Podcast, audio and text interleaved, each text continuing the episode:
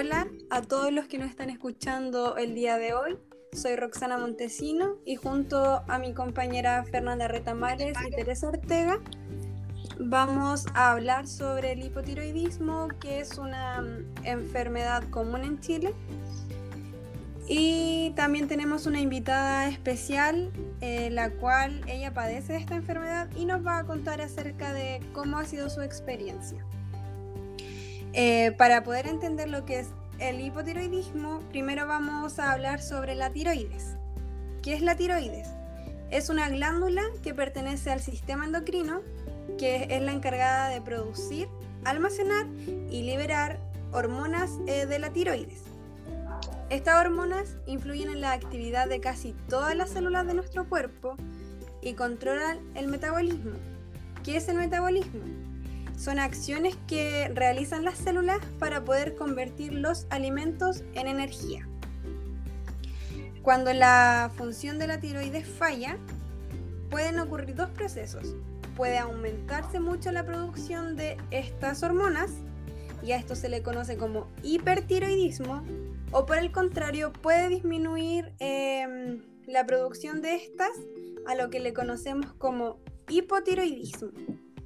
Entonces, podemos decir que el hipotiroidismo es la baja producción de hormonas tiroides. Eh, mi compañera Fernanda, quien va a presentarse y va a saludar ahora, nos va a hablar un poquito sobre el hipotiroidismo. Hola a todos, mi nombre es Fernanda Retamales y yo voy a hablar de las causas del hipotiroidismo. Como decía mi compañera, hablamos de hipotiroidismo cuando la glándula tiroides no produce suficientes hormonas tiroideas y dependiendo de la causa de la afección de la glándula puede crecer o atrofiarse. Las principales causas del hipotiroidismo son la tiroiditis.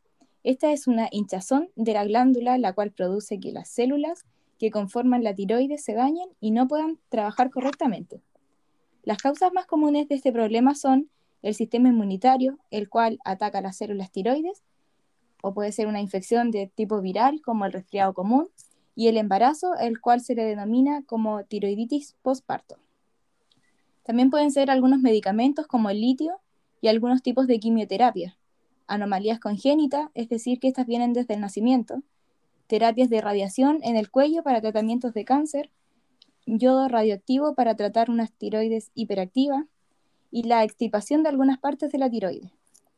Los síntomas del hipotiroidismo varían según la gravedad de la deficiencia hormonal. Es decir, que las primeras etapas de los síntomas son leves, como por ejemplo fatiga, cansancio. Estas pueden ser atribuibles a la edad o al desánimo. Pero cuando este trastorno comienza a avanzar, los síntomas se hacen aún más notorios. Y todo, y sobre todo si se está tratando con algún tipo de medicamento.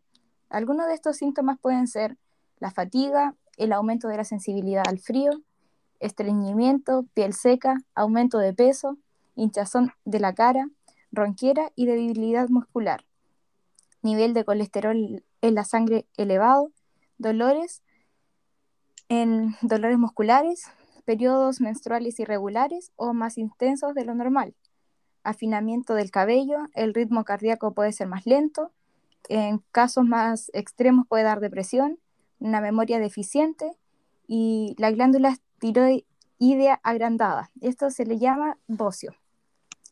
Roxana, ¿tú sabes en qué personas es más común el hipotiroidismo? Sí, el hipotiroidismo es más común en mujeres de edad avanzada o mayores de 50 años y en personas que padecen de alguna enfermedad autoinmune como lo es la diabetes mellitus tipo 1 la gastritis autoinmune y enfermedades celíacas. Aunque es más común en este grupo de personas, también lo podemos encontrar en bebés, niños y adolescentes. En los bebés, en los bebés o en los lactantes, esta enfermedad se va a, mm, presentar eh, de una forma en que la piel va a tomar una coloración más amarillenta y la parte blanca de los ojos también, lo que todos conocemos como ictericia. También un signo va a ser la lengua agrandada y más ancha. También se van a eh, presentar dificultad respiratoria, un llanto ronco y en algunos casos van a, aparecer hernia umbilical. A medida de que la enfermedad va avanzando, los bebés se vuelven más propensos a mm, sufrir eh, problemas para alimentarse, lo que también eh, puede afectar al crecimiento de estos. Y en algunos casos también se presentan estreñimientos, o sea, problemas para hacer caquita, el tono muscular va a estar deficiente y va, el bebé va a presentar demasiado sueño. Cuando los bebés no son tratados, puede generarse en los casos más leves retrasos físicos y o mentales. En el grupo de los adolescentes se presenta casi de la misma forma que los adultos, pero también es posible que se presente baja estatura por el crecimiento deficiente y un retraso en el crecimiento de los dientes que ya van a ser permanentes. Y también la pubertad eh, se va a encontrar tardía y el desarrollo mental va a ser deficiente. Ahora mi compañera Teresa, quien nos trae una invitada, la cual nos va a hablar un poco de cómo ella vive eh, el hipotiroidismo, nos va a presentar. Hola, buenas tardes. Mi nombre es Teresa y a continuación les voy a presentar a un paciente que padece esta enfermedad. Hola. Eh, hola, eh, mi nombre es Ángela. Eh, señora Ángela, ¿usted está al tanto de esta enfermedad? Sí.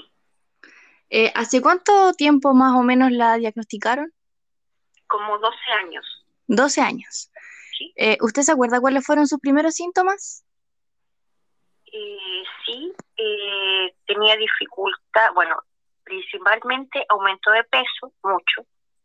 Lo otro, por ejemplo, para dormir, me costaba mucho, eh, siempre roncaba o no podía respirar bien. Y esos fueron los primeros síntomas. Ya. ¿Y cuáles síntomas se le han agregado con el paso del tiempo? Uh, muchos. A ver, para empezar, bueno, ya los últimos, calambre en los dedos, piernas, eh, caída de pelo, eh, tengo uno, unos nódulos algo pequeños en, la, en el cuello. Ya. Ya eso ya se va, se va a ver con, con una, ¿cómo se llama eco? Sí. Una eco de tiroides. Y eso más que nada los síntomas, cansancio, fatiga, la memoria está pésima y el aumento de peso que sigue. Aunque uno no coma en el día, igual va engordando. ¿Usted toma algún medicamento? Sí, levotiroxina. ¿Usted cumple con sus controles al pie de la letra? Sí. Al principio no.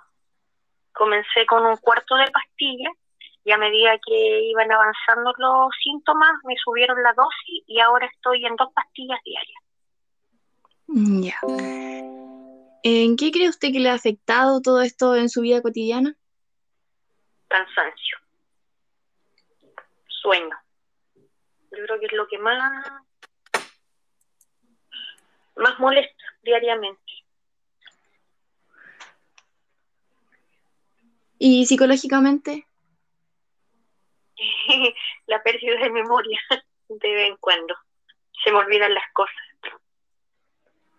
Ya, ¿alguna, alguna de sus alguna de sus hijas o alguien más de la familia padece esta enfermedad? Sí. Según la doctora dijo que podía ser hereditario, la tiene mi madre y una de mis hijas también. Ya. Muchas gracias, señora Ángela. Muchas gracias, por su participación. Muchas gracias a ustedes. Que esté bien. Ya, como acá la señora Ángela, ¿qué edad tenía ella? 46. 46 años, o sea que está en el grupo de las personas con una edad más adulta ya. Ella destacó mucho el cansancio, el sueño y el aumento de peso. Y la pérdida de memoria. Y la pérdida de memoria, sí, que eran síntomas y signos que ya lo habíamos visto anteriormente en la descripción que dio Fernanda. Y claro, lo más común cuando se habla de hipotiroidismo es el aumento del, del peso, ya que dijimos anteriormente que el metabolismo se veía afectado, o sea que hay una disminución del metabolismo, por lo que no puede, eh, las glándulas, no puede secretar muchas hormonas que hacen que gaste la energía que ella consume de los alimentos. Por eso es que ella eh, tiende a aumentar de peso con mayor facilidad. Ya, entonces vamos a dejar hasta acá todo esto. Espero que le haya gustado, que le haya servido y gracias por habernos escuchado. Nos despedimos. Chao, chao, chao.